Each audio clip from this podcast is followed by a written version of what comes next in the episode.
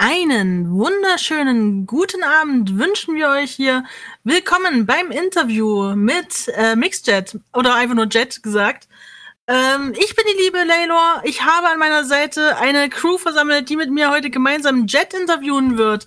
Und ich hoffe, ihr freut euch genauso darauf, wie ich mich bereits darauf freue. Äh, an meiner Seite die gute Seraya. Hallo. Und der noch liebere Kremlin. Du schreibst ganz schön gut. Ja. Als ich geht gar nicht, ja? Ja. Ähm, ja, wir haben heute viel vor. Ich muss mal eben was umstellen. Heute versammelt. ja, ich, ich wollte jetzt keine Trauerrede halten, es tut mir leid. Okay, ähm, ja, ihr seht schon, äh, wir sind gut aufgeladen und äh, wen wir noch nicht vorgestellt haben, ist Jet. Hallo Jet. Hallo. Ähm, ja, jetzt werdet ihr euch erstmal denken, hm, habe ich noch nicht so von gehört. Ist auch richtig so, denn wir wollen euch Jet ja vorstellen. Und äh, ihr habt ja sicherlich schon gesehen, äh, Jet ist künstlerisch unterwegs und zwar in vielen Bereichen. Das werden wir heute mal so ein bisschen äh, durchschlängeln und starten wir dann doch direkt mal mit einem Bauchklatscher rein. Oder ein Flachkörper, je nachdem. Bitte, René. So, die erste Frage, Chat. Pizza Hawaii, ja oder nein?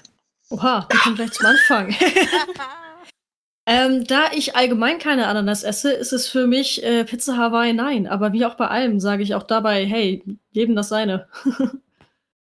Ausgezeichnete Antwort. Ausgezeichnete Antwort. Sehr neutral. Ah. Super. Ja, dann kannst Okay. du jetzt mit den richtigen Fragen losgehen. Das war eine richtige Frage. Okay, die nächste wichtige Frage ist, ähm, du bist bekannt unter MX-Chat. Warum MX? Das äh, MX bzw. Mix äh, habe ich genommen als Titel. Das ist ähm, im Englischen der äh, nicht-binäre geschlechtsneutrale Anrede für, ähm, für Nachnamen eigentlich. Also statt Mr. oder Mrs. sagt man halt Mix, wird also ausgesprochen und wird halt MX geschrieben. Ähm, was ich als gutes Addendum halt fand dafür, dass äh, Jet halt einfach doch ein bisschen zu kurz ist, um sich damit auf Webseiten anzumelden.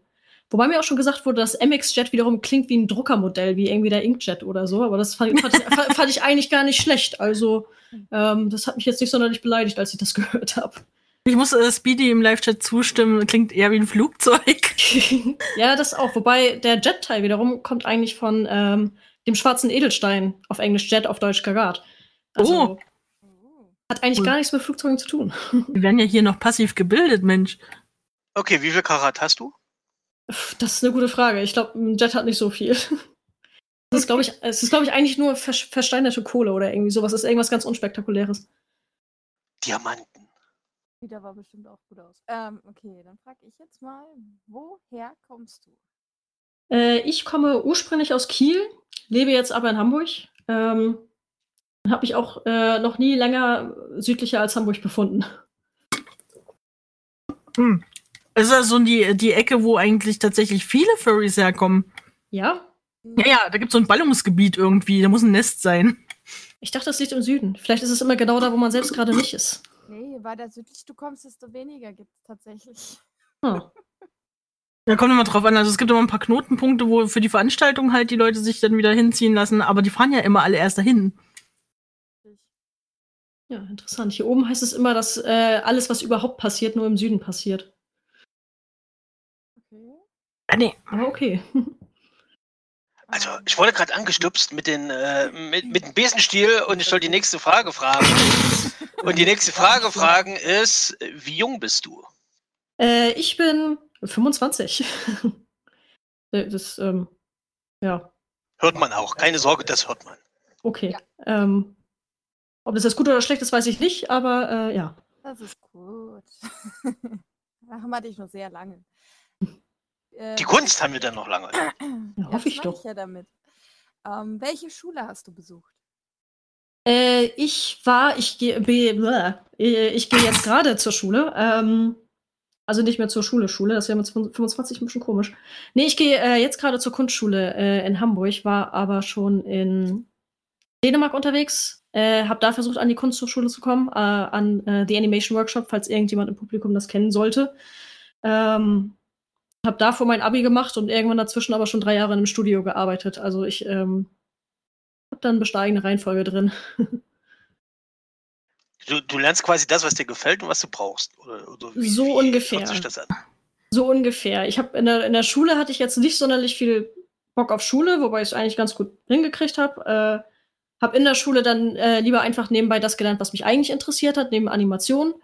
Äh, konnte dann direkt nach dem Abi in einem Studio anfangen zu arbeiten und habe das drei Jahre gemacht. Und als ich das äh, Gefühl hatte, dass ich äh, da vor Ort nichts mehr lernen kann, ähm, habe ich gedacht, ja gut, jetzt äh, gehe ich nochmal zurück zur Schule. Und da bin ich halt jetzt gerade.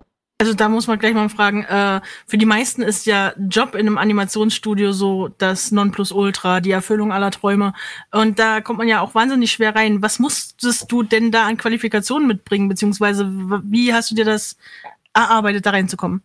Ja, das äh, Geheimnis dazu sind äh, tatsächlich hauptsächlich Kontakte und Enthusiasmus.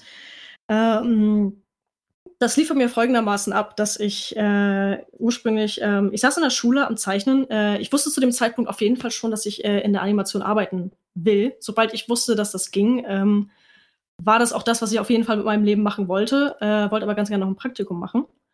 Äh, und dann eines Tages hat mich mein äh, Schulleiter beim Zeichnen gesehen und ähm, mich gefragt oder gesagt, ja, sieht ja ganz gut aus, was du da machst und so weiter. Und mir hatte eine Freundin kürzlich erzählt, dass äh, mein Schulleiter auch Stipendien ausschreiben kann. Deswegen habe ich ihn sofort total voll getextet von wegen, hey, hier äh, unbedingt, äh, ja, ich will das auch später beruflich machen und so weiter. Ähm, und er hat dann hart überlegt, hm, okay, ja, wie könnte ich dir weiterhelfen? Du, ich kenne äh, Brösel, den Typen, der die Werner-Comics gemacht hat. Äh, ich stell dich den mal vor, was für mich ziemlich krass war, weil äh, ich äh, als äh, noch jüngeres Kind riesiger Werner-Fan gewesen bin. Ähm, und der hat sich dann meine Zeichnung angesehen und hat gesagt, ja gut, ich stell dich dem Studio vor, was die Werner-Filme gemacht hat. Ähm, vielleicht nehmen wir dich ja für ein Praktikum. Äh, und das haben sie dann gemacht. Und das, äh, das war mein doch relativ ungewöhnlicher Einstieg. Aber ich glaube auch, ähm, irgendwie, man, man muss Leute kennen, um da wirklich reinzukommen. Aber dadurch, dass das so ist, ähm, sind auch Leute eigentlich relativ hilfreich äh, äh, oder sehr, relativ hilf hilfsbereit, äh, wenn man versucht, da reinzukommen. Also Aber das ist ja auch so ein äh, Once-in-a-Lifetime-Chance, da überhaupt da je, so viel Glück zu haben, dass der Schulleiter jemanden kennt und dann auch noch so jemanden wie Brösel. absolut. Also das ist wirklich ähm, äh, rein, reines Glück. Das kann man es nicht Ich sagen. meine, der hätte ja auch einfach mit den Schultern zucken können und sagen, ja, dann will sie das halt lernen, mir doch egal. Pff, Der hätte einfach Ja, sagen können. Ja, der hätte sagen können, ja, okay, interessiert mich nicht, äh, ich gehe weiter. Und äh, das hat eigentlich, ähm, ist mit der Grund dazu, was, was dazu führt, was ich halt auch später festgestellt habe, als ich in dem Studio war und dann richtig angefangen habe, die Kontakte zu knüpfen, dass eigentlich mein Enthusiasmus fast wichtiger war als mein Skill. Also gut, ich habe auch relativ schnell gelernt, aber ich bin jetzt nicht die allerkrasseste Person irgendwie gewesen. Gut genug. Ähm, aber einfach dadurch, Leute waren ziemlich begeistert von mir, wie begeistert ich von dem Job war und wie enth- enthusiastisch ich da rangegangen bin. Und ich glaube, allein das hat teilweise Leute motiviert, mir Türen zu öffnen und so weiter. Und das zu zeigen, wie viel Bock ich da wirklich drauf habe. Das ist richtig cool. eigentlich noch äh, das Bild, was dich zum Brösel gebracht hat? Das war nicht ein Bild. Äh, tatsächlich ist das eine andere witzige Geschichte, weil ich habe natürlich die ganze Woche, es war eine Woche Wartezeit, hochnervös verbracht, mein Portfolio zusammengestellt und alles. Und dann am Tag der Entscheidung mein Portfolio zu Hause vergessen. Das heißt, dass ich Nein! alles, alles nur dabei hatte, aber ich hatte, ich zeichne ja natürlich die ganze Zeit im Unterricht. Das heißt, ich hatte meinen College-Blog voll mit meinen ganzen Zeichnungen und da war sogar Werner Fanart drin. Das heißt, ähm, ich saß da dann mit meinem Sch mit dem Schulleiter und mit Brösel in diesem in dem, in dem Schulleiterzimmer und habe ihn mein einfach meinen College-Blog durchblättern lassen und er hat sich dann auch einen absoluten Keks gefreut, als er gesehen hatte, dass da Zeichnungen von Werner und von Andy und so weiter drin waren. Ähm, und dann lief das alles über meinen traurigen Schul-College-Blog, was Brösel aber wiederum extrem sympathisch fand, weil er war halt, weißt du, da waren zwischendurch Matheaufgaben und dann offensichtlich aufgegeben, kein Bock auf Mathe, ein bisschen gezeichnet. Ich glaube, das fand er ziemlich sympathisch.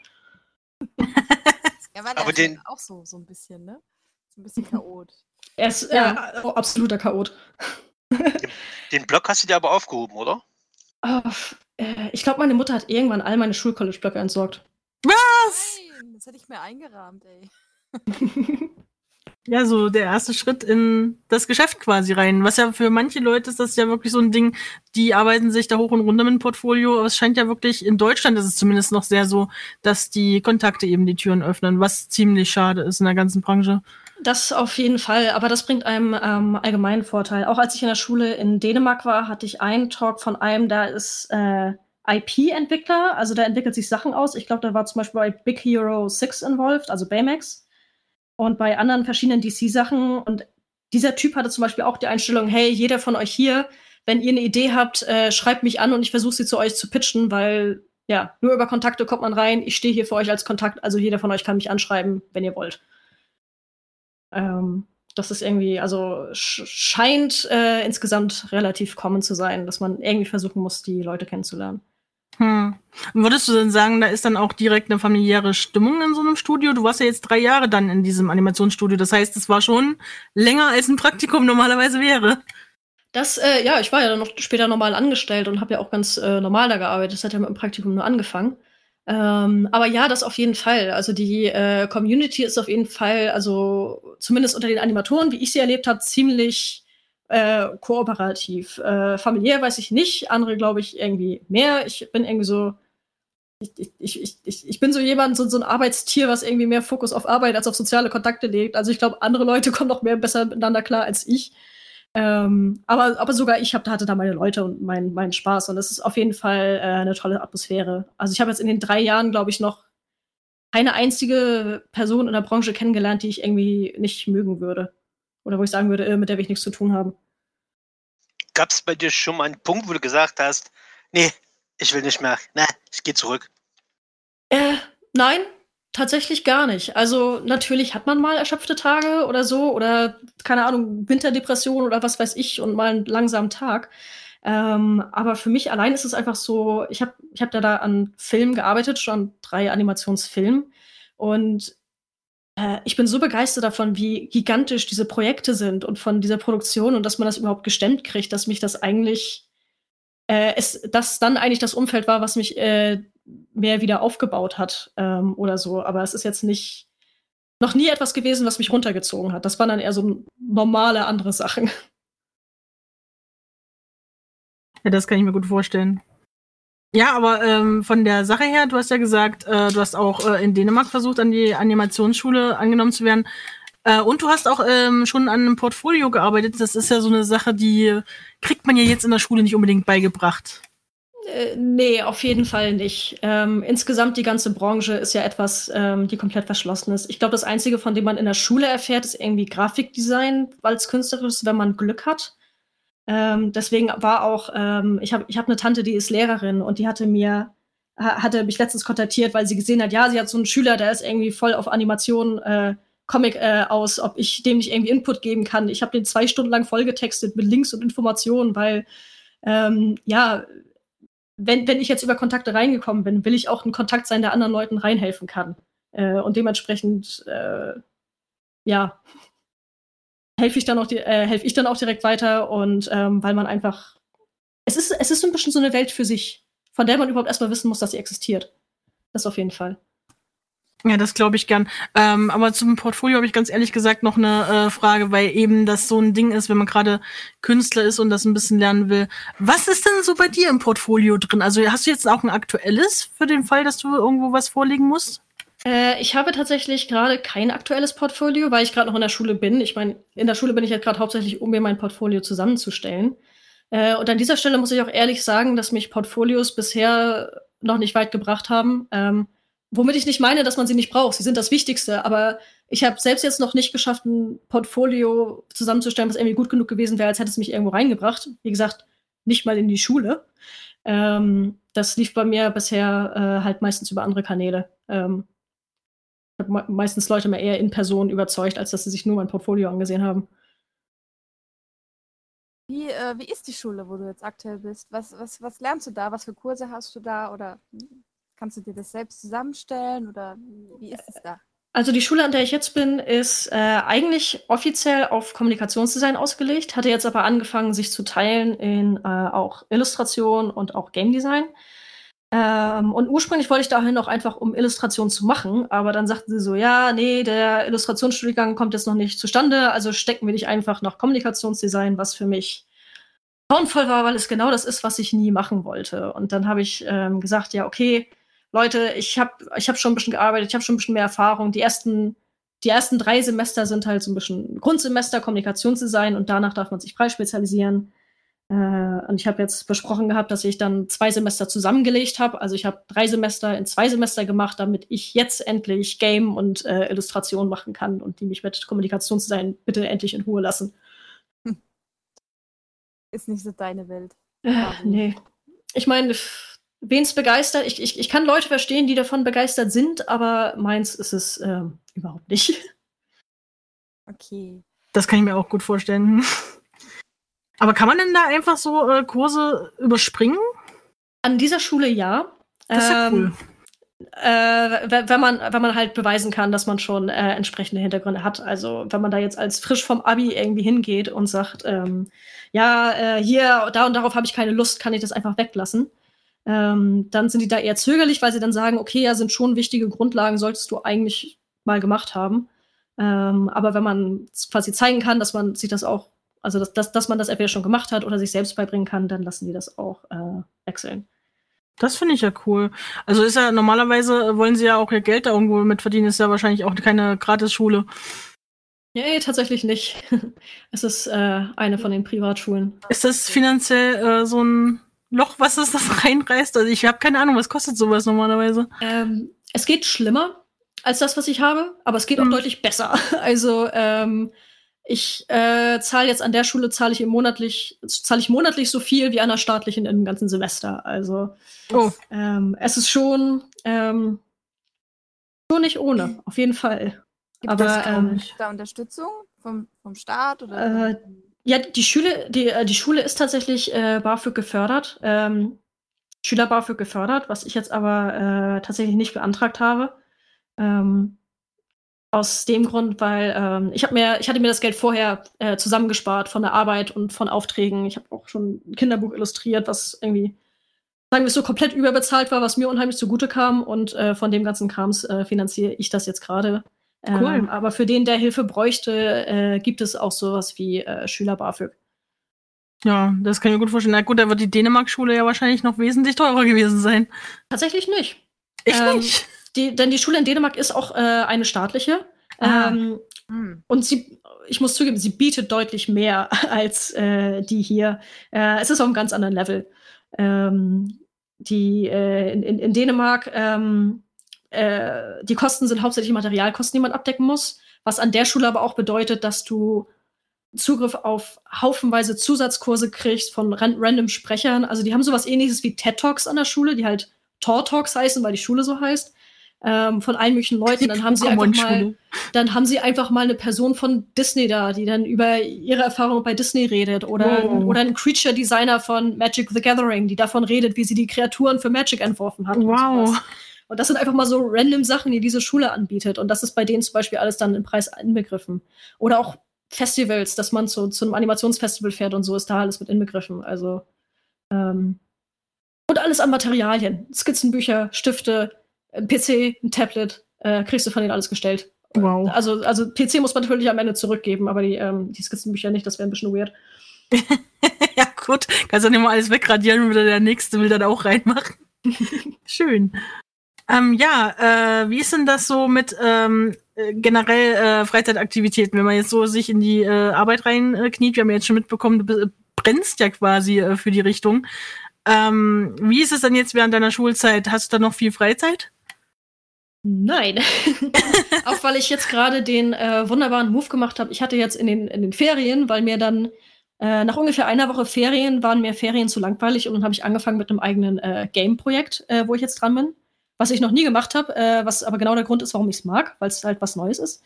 Ähm, und habe das jetzt einfach zum Beispiel ins Semester eingetragen, äh, äh mit reingetragen und habe das jetzt bei in, in insgesamt drei von meinen fünf Kursen einfach als mein Semesterprojekt angemeldet, dass die mich jetzt einfach, die, die Dozenten begleiten mich jetzt bei meinem Hobbyprojekt und nicht umgekehrt. Oh, ähm, also okay. es ist jetzt einfach äh, ein bisschen verschmolzen. Das Einzige, was ich vermisse, was jetzt leider wegen ähm, Corona leider auch gerade gar nicht so geht, ist, dass ich halt gerade keinen Sport machen kann. Ähm, oh. Eigentlich bin ich hier Teil einer, äh, einer, einer Gruppe, die Parcours macht, was unheimlich viel Spaß macht. Äh, auch wenn ich überhaupt nichts kann. Äh, denkt jetzt nicht, dass ich irgendwelche krassen Moves könnte. Äh, aber ich versuche es gerne und es macht Spaß. Alter, ich verstehe immer nicht, was die Leute immer. Also ich, das, das, das bewundere ich total, wenn jemand sagt, ich mache Parkour. Aber wenn das ein Zeichner sagt, dann denke ich mir immer, du brichst dir einmal das Handgelenk kompliziert und du bist halt so im Arsch für die nächsten paar Jahre. Ja, mach einfach nichts, wo du dir das Handgelenk brechen könntest. Das ist äh, tatsächlich bei, bei, bei meiner Gruppe oder so, was ich ziemlich gut finde, ist halt insgesamt diese Philosophie von wegen, ja, mach nichts, was du dir nicht hundertprozentig zutraust. Diejenigen, die dahin kommen, übermütig, übermütig sind und irgendwelche Stunts machen wollen. Das sind dann auch die, die sich nach zwei Wochen eine Rippe brechen und dann nie wiederkommen. Ähm, tatsächlich wird bei uns ziemlich großer äh, Wert auf Vorsicht gelegt. Und äh, ich habe mich auch, bis auf blaue Flecken, habe ich mir jetzt noch nie was getan. Na Gott sei Dank. Achso, echt Glück, ja ey. Schlecht. Ja, das glaube ich gern. Ähm, ja, jetzt hast du natürlich äh, durch deine Arbeit vor der Schule im äh, in einem richtigen Animationsstudio natürlich ordentliche Erfahrungen schon äh, eingesammelt. Ähm, du kennst dich ja nicht nur mit der äh, 2D-Animation aus, sondern habt auch äh, 3D-Animationen dort gemacht. Äh, ja, tatsächlich war das mein Hauptmetier. Ich hab, äh, war also in dem Studio als 3D-Artist und 2D ist jetzt so das, was ich jetzt dazulernen will, weil das meiner Meinung nach schwerer zu lernen ist als äh, 3D. Äh, ja, genau. Wird das denn heutzutage noch traditionell gemacht? Also für alle Zuhörer, die jetzt nicht ganz wissen, von was reden die. Äh, 2D-Animation ist quasi das, womit ihr aufgewachsen seid. König der Löwen und solche Sachen. Also was wirklich noch handgezeichnet aussieht. Und 3D ist entsprechend dann sowas hier wie äh, die Schneekönigin und so ein Kram. Die ganzen Pixar-Filme. Ähm, ja, die logischerweise aus dem Computer kommen und damit auch ein bisschen einfacher zu animieren sind wahrscheinlich. Also die, ähm, die Studio-Welt an sich ist gerade auf einem großen 3D-Trip. Disney selbst hat ja äh, lange 2D für tot erklärt, bis sie äh, hier Prinzessin unter Frosch gemacht haben oder wie es auch mal gerade auf Deutsch heißt, weiß ich leider gerade nicht. Ähm, aber leider, äh, was, nee, leider, im Gegenteil, ähm, unter den Animationsleuten selbst und unter denen, die Animation lieben, äh, gilt 2D einfach als deutlich schöner und ästhetischer, weswegen es jetzt auch gerade so einen schönen Neuaufschwung versucht zu geben, ähm, 2D halt äh, neues Leben einzuhauchen und auf ein neues Level zu bringen, wie man es jetzt zum Beispiel bei äh, Klaus gesehen hat von SBA Studios oder Wolfwalkers, äh, der jetzt auch rausgekommen ist, ist ja auch, auch noch 2D. Ähm, es, äh, es, es gibt so, das, das, das ist so ein bisschen so ein, so ein Passion-Ding, dass die Leute 2D eigentlich gerne haben wollen äh, und jetzt mit Hilfe von KI, was ich auch ein unheimlich spannendes Thema finde, auf der Suche sind nach äh, Möglichkeiten, das äh, 2D wieder neu aufzuleben äh, und wieder kompetitiv zu machen gegenüber 3D. Hm, ja. Ja, das finde ich eigentlich ganz gut, äh, wobei man immer sagt, das ist halt die Arbeit, die am meisten Zeit frisst und die gerne outgesourced wird in anderen Ländern. Ich weiß, dass die Disney-Leute zum Beispiel das gerne nach Indien ausgelagert haben.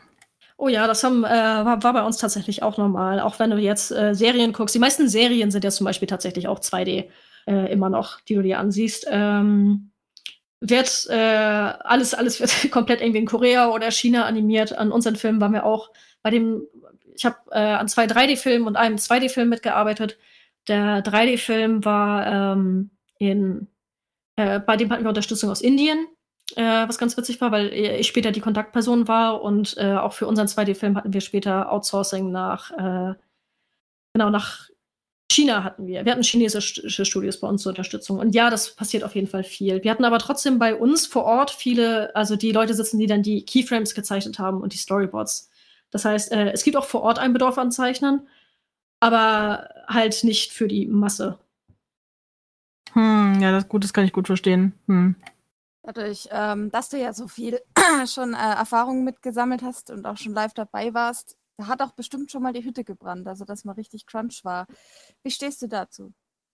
Ähm, es kommt vor. Äh, in dem Fall toleriere ich es. Äh, es, kommt, es, es ist immer mal so, dass es einfach nicht vermeidbar ist. Ähm, und dann kommt es halt auch mal vor, dass man auch mal bis abends da sitzt und so weiter. Äh, ich bin jetzt aber kein Fan davon, wenn das irgendwie regelmäßig passiert. Ähm, in, in vielen Studios äh, wird es teilweise erwartet, Crunch zu machen. Es gibt auch viele Studios, die einfach darauf setzen, dass du deren Projekte cool findest. Ich habe gehört von einer, äh, in Dänemark hatten wir Unterricht bei einer Storyboarderin von Adventure Time, die gesagt hat, teilweise setzen die Studios einfach darauf, dass du äh, so ein großer Fan von deren Projekten bist, äh, dass sie dich dafür einfach richtig ausnutzen können. Ähm, da sage ich dann auch, nee, da ist mir dann meine eigene Gesundheit dann äh, doch wichtiger als äh, mir egal, was für ein cooles Projekt das ist. Für mich zeugt das nach äh, schlechtem Management, wenn man es nicht schafft, seine Produktion oder Crunch zu planen. Wie gesagt, wenn es gegen Ende passiert, Ist so, kann ich verstehen. Aber nicht, wenn ihr euch drauf verlässt. Ja, das kann ich mir. Das ist ja, äh, also Crunch ist ja in der letzten Zeit sowieso ein großes Thema geworden, auch eben an der Gaming-Industrie. Aber das ist ja äh, im Animationsbereich eben nichts anderes, wenn Sachen schnell äh, fertig werden müssen oder eben du viele Folgen von einer Serie oder sowas brauchst oder de der Film ein Release-Datum hat, obwohl er noch nicht fertig ist. Das würde schon den einen oder anderen Artist gerade auch echt ausbrennen. Und das ist halt so, da frage ich mich immer, wo nimmt man denn da die Motivation noch her, dann jeden Tag wieder dran zu sitzen? Gerade bei 2D-Animationen, ich glaube, da würde man sich schnell aufreiben dran, oder?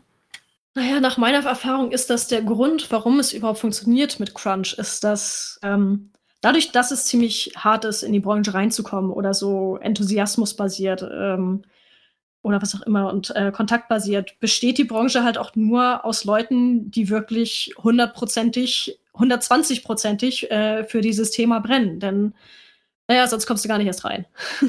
Blöd gesagt. Dementsprechend ähm, sind das dann auch Leute, die einfach, einfach wahnsinnig genug sind, um das tatsächlich zu opfern.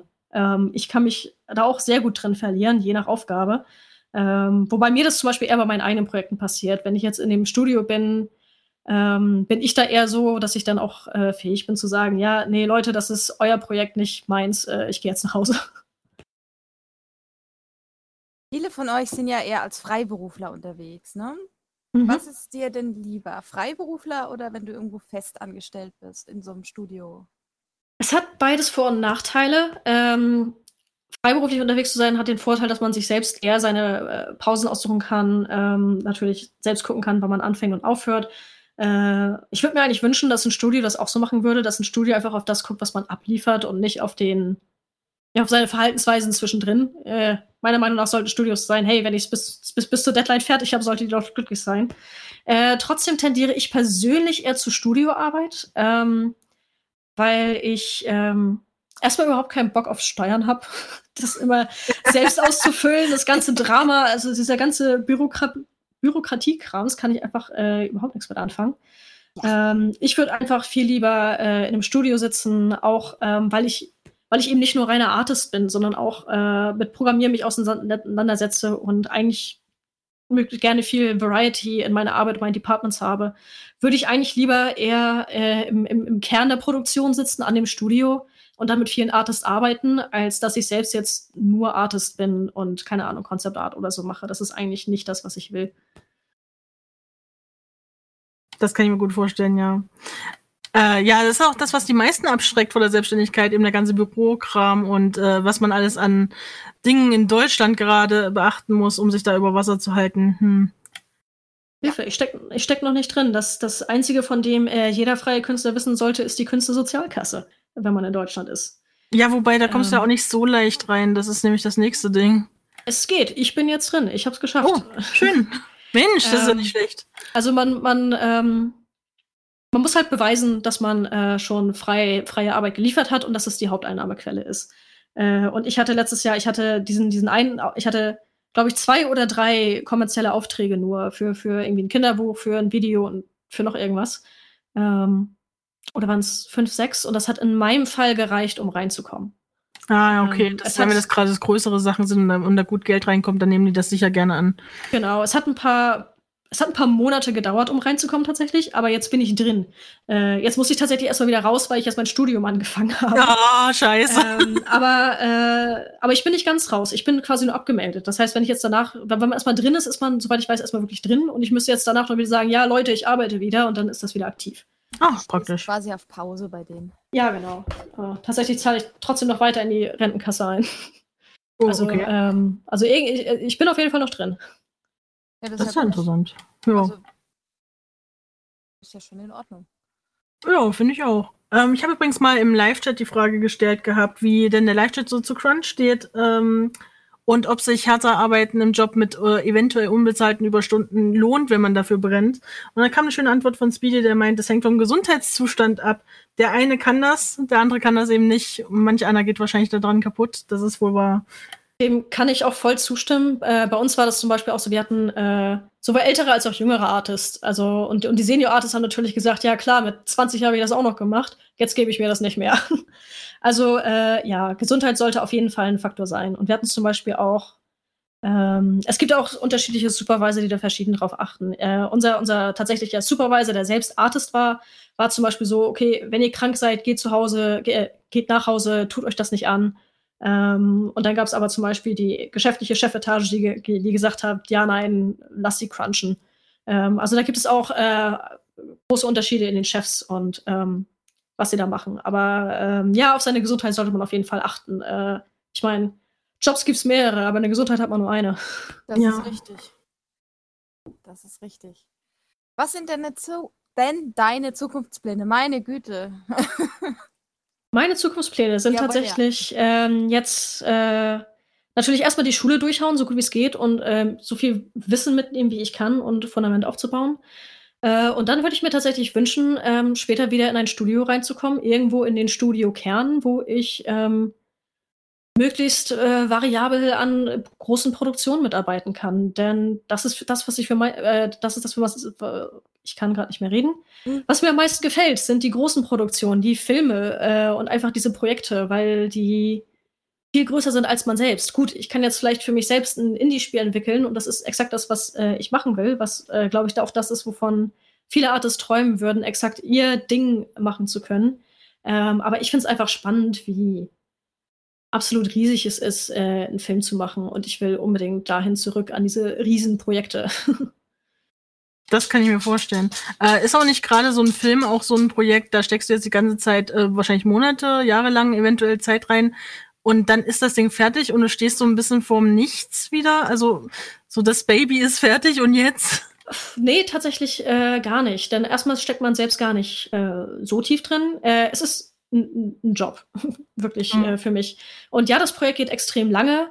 Ähm, also ich war abschnittsmäßig, glaube ich, war mal zwischen sechs bis acht Monaten an den, an den zwei Filmprojekten dran. Also drei habe ich gemacht, aber beim ersten war ich noch nicht so lange im Studio, deswegen habe ich es nicht komplett mitgemacht. Ähm, und äh, das Witzige mit allen Projekten im Studio ist, ist, dass es kein klares, kein, kein klaren Anfang und kein klares Ende gibt. Es ist so, man macht die ganze Arbeit und die Supervisor haben die Übersicht davon, wie viel gemacht werden muss. Ähm, und wenn du fertig bist, bist du nicht fertig. Es kommen immer noch Korrekturen. Ähm, und es kommen teilweise noch Wochen später noch irgendwelche Korrekturen. Ähm, und es gibt keinen offiziellen An Endpunkt bis auf den tatsächlichen Filmrelease. Es kommen einfach irgendwann keine Korrekturen mehr. Okay, also irgendwie klingt es, als ob der beste Job in dem ganzen Animationsstudio der Typ ist, der sagt, nö, du machst nochmal. Das, das wäre dann ja der Regisseur, beziehungsweise der ähm, auf die Chefetage. Und das war dann, ähm, ja, man setzt sich dann im Review zusammen und die diversen Leute entscheiden, ja, nee, hier, das ist noch nicht exakt das, was ich haben will. Hm. Äh, mach noch mal. Sind denn die Leute, die da entscheiden, auch wirklich äh, welche, die wissen, wie das Ganze funktioniert? Das ist ja immer so ein bisschen das Kommunikationsproblem, würde ich ja fast sagen, wenn einer sagt, das ist noch nicht so, wie ich es haben will, und du äh, weißt auch nur, was die Fähigkeiten und Möglichkeiten sind. Kommt ganz drauf an. Äh, also unser Chef zum Beispiel war früher selbst äh, in der Animation gewesen äh, und hatte deswegen äh, schon eine Idee von dem, was es, äh, was, was geht. Und im Film hast du da sowieso höhere Chancen, dass man da auch Leute hat, die äh, Ahnung haben. Äh, Probleme kannst du haben, wenn du einen Regisseur hast, der, ich sag mal, so ein bisschen Ego-Trip-mäßig unterwegs ist. Nein, ich will, dass das jetzt alles perfekt meine Vision ist äh, und äh, denen einfach ziemlich egal ist, was im Budget umsetzbar ist oder nicht. Es ist im Film aber deutlich weniger schlimm als äh, in der Werbung und auch einer der Gründe, warum ich Werbung überhaupt nicht gerne mag. Also das Studio hat sowohl Film als auch Werbe gemacht, weil sie nicht allein von Film leben konnten oder sich halten konnten. Und in der Werbung hast du dann halt wirklich mit Leuten zu tun, die äh, nicht unbedingt viel über Animationen wissen und das kann ja. wirklich sehr anstrengend werden. Das kann ich mir vorstellen. Wobei ich mir vorstelle, dass jeder Werbespot wahnsinnig mehr Spaß macht als wirklich ein ewig langer Film, oder?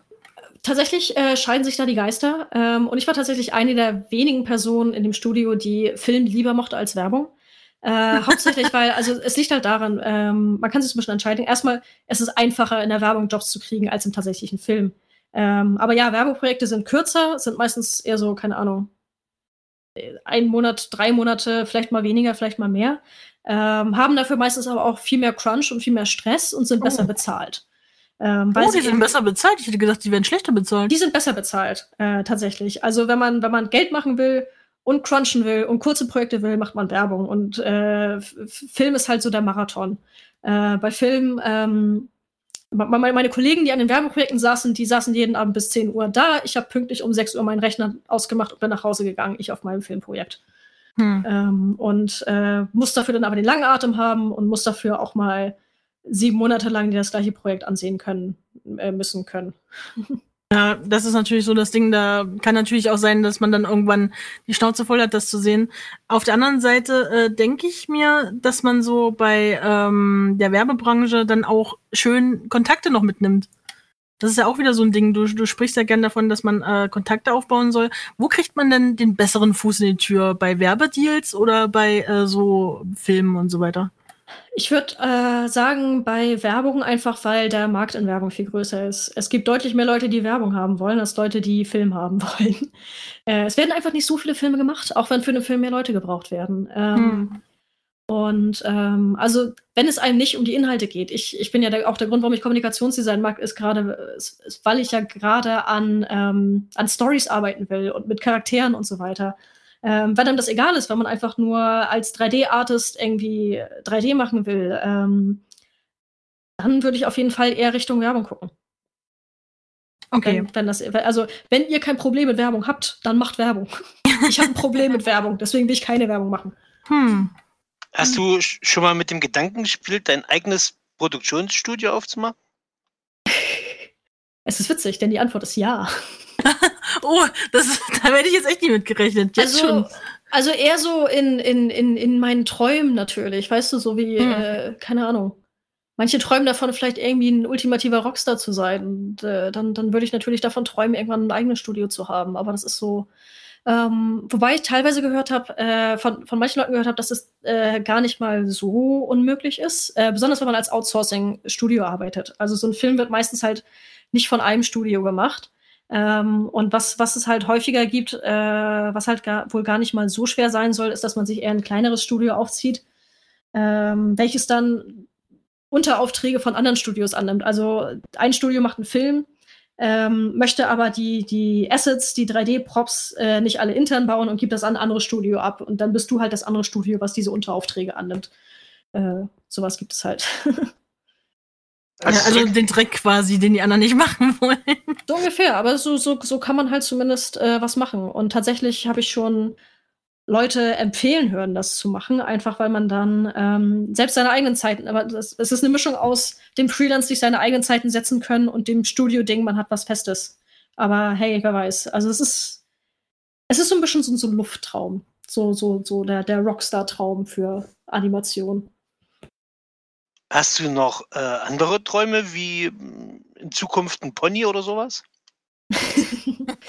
äh, oh, von Pferden war ich nie so ein großer Fan, aber mein Freund und ich ähm, sagen tatsächlich, dass wir hoffen, uns äh, irgendwann mal einen Hund halten zu können. Also in dem Sinne, eine Wohnung zu haben, die auch äh, anständig groß genug für einen ist. Äh, denn die Sache ist, wir haben auch äh, einen Traum und wir hätten, ähm, gut, ähm, jeder Hund ist toll und ich finde, und äh, man kann auch sehr gut einen äh, sich einfach aus dem Heim holen.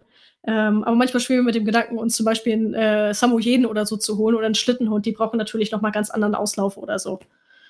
Ähm, oh ja. Und äh, dann denken wir, okay, bevor wir uns irgendwie einen Hund hol holen wollen, wollen wir in einem Umfeld leben, wo wir dem Hund auch ein gutes Leben geben können. Ja, man sagt ja immer, der Hund muss zu deinem Lebensstil passen. Genau.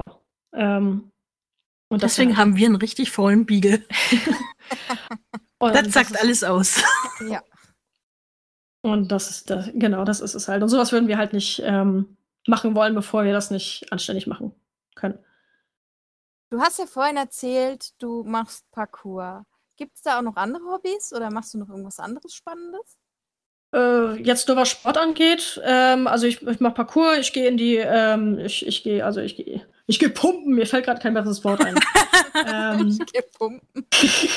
und ich, äh, ich äh, äh, gehe auch gern schwimmen. Das sind so die drei Sachen, die ich gerade alle drei leider nicht machen kann. Mhm. Und sonst, ähm, ich eigne mir einfach hobbymäßig neues Wissen an, genau wie in meinem Job. Letztens habe ich mich hingesetzt und herausgefunden, wie Computermechanik funktioniert oder Transistoren oder so. Wissen ist Macht. Wissen ist Macht. Und Wissen ist mein Hobby. Ja. Und nichts wissen macht auch nichts. es ist befreiend auf alle Fälle, wenn du weniger weißt. Für was interessierst du dich denn da äh, speziell? Also gerade so in der technischen Richtung? Äh, in der Technik? Ähm, ist auf jeden Fall äh, eine Sache, die mich wurmt, ist, dass ich äh, wegen meiner Schule jetzt auf Windows sein muss. Ähm, ich wäre viel gerne, viel lieber auf Linux, weil ich äh, es total spannend finde, mit Linux rumzuspielen und äh, es deutlich angenehmer als System finde. Ähm, wie gesagt, Programmieren ähm, ist eine Sache von mir. Künstliche Intelligenz finde ich ein besonders spannendes Thema. Ich fand in der in der Schule fand ich Neurologie und Evolution und Genetik und so total spannende Themen. Und als ich dann festgestellt habe, dass die ähm, bei, bei künstlicher Intelligenz, dass man versucht, relativ exakt teilweise Neuro Neurologie und Evolution und Genetik äh, damit einbringen zu können, war das so die Kombination aus beiden Themen. Und das fand ich dann so richtig spannend und habe mich damit auseinandergesetzt und ähm, boah, eigentlich alles Mögliche. Wie ein Schwamm, alles Wissen aufgesaugt. Alles. Hab's mir nur gedacht gerade, aber gut. Ja, ähm, das, ich meine, Programmierung kann dir nur he helfen, gerade im Bereich äh, Animation, äh, alleine de, das ganze äh, Verbinden von ähm, äh, Software. Du musst ja wahrscheinlich mit einem Haufen Softwaren äh, klarkommen inzwischen. Uh, auf jeden Fall. Tatsächlich ist, ähm, habe ich Programmieren auch in dem Studio gelernt, denn zum Beispiel das 3D-Programm, was wir benutzt haben, Maya, das ist äh, eins von den Industriestandards. Mhm. Ähm, das wird zum Beispiel auch erst dann richtig gut, wenn man, also man, wenn man programmieren kann äh, oder skripten kann, ist das dann ja eher in, äh, gibt es einen Unterschied zwischen, ähm, in, in Python ist das dann. Äh, es wird noch irgendwas in Python gemacht? Das wusste ich gar nicht. Alles, also die Programme laufen komplett auf Python und es ist insgesamt so, also es ist die Sprache, die ich am besten kann und ähm, die, die mir auch meistens Spaß macht. Und ich versuche, äh, wenn ich was zu mache, versuche ich alles in Python zu machen. Ja, das glaube ich gern. Hm. Und naja, die Programme laufen auf jeden Fall ähm, erst dann richtig gut. Oder überhaupt die ganze Pipeline, so einen Film zu machen. Du musst ja tausende von Shots verarbeiten, von einem Programm zu anderen Programmen schicken. Und das macht man hauptsächlich über Python-Skripte. Ist ein eigener Beruf. Äh, Technical Director, TD, ist auch was überlegt habe, was ich irgendwie schon zu machen. Also wow. Äh, gerade in der Animation ist es auch ein großes Thema. Das sind alles so Berufszweige, die kennt halt kein Schwein. Woher willst du die auch kennen? Und es gibt wahrscheinlich auch keine Ausbildung dafür. Nee, das äh, wird man auch nicht. Also es ist jetzt keiner, also unser Technical Director war jetzt nicht gelernter Technical Director oder so. Also ich, es, es gibt unheimlich viele Jobs, von denen ich erst erfahren habe, dass sie existieren, als ich da in dem Studio war. Genauso wie Compositing. Und Technical Director ist einer von denen, die relativ spannend ist. Also das sind halt Leute, die sind darauf ausgelegt, äh, die Artists und das Studio mit den Werkzeugen zu versorgen, die ähm, den Film am Laufen halten. Ähm, und das ist so deren Aufgabe, ist auch spannend. Ja, das also glaube ich. Quasi Kaffee und Donuts. Äh, nee, eher so, ähm, ja, die Pipeline, wie das schöne Ding dann halt heißt. Quasi. Die Technik.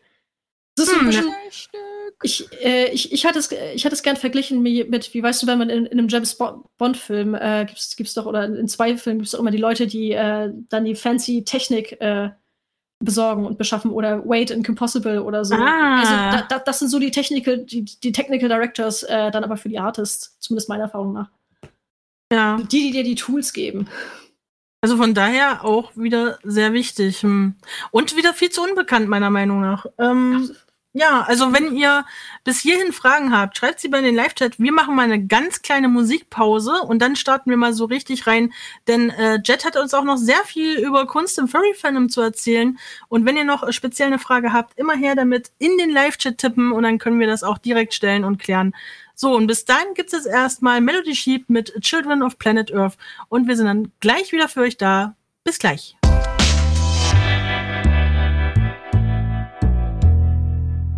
Und schon sind wir wieder zurück hier auf Furry FM, äh, zurück beim Interview mit Jet.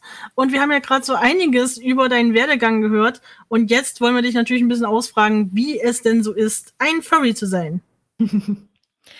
Äh, ja, ich hatte da ja eine ähm, ziemlich lange Pause zwischen. Ähm, wie ist es, das, äh, das zu sein? Was heißt das? Naja, bei mir läuft es halt äh, hauptsächlich übers Zeichnen, dass mir einfach die, dass mir Furry Characters einfach unheimlich viel Spaß machen von der, ähm, von, von der Ästhetik her, und vom Zeichnen und von der Persönlichkeit und vom Stil und ähm, für mich läuft, läuft, das halt wirklich äh, zu 80 äh, bis 90 Prozent über die Kunst und über die Storytelling und das, keine Ahnung, Story-Universum, grob gesagt.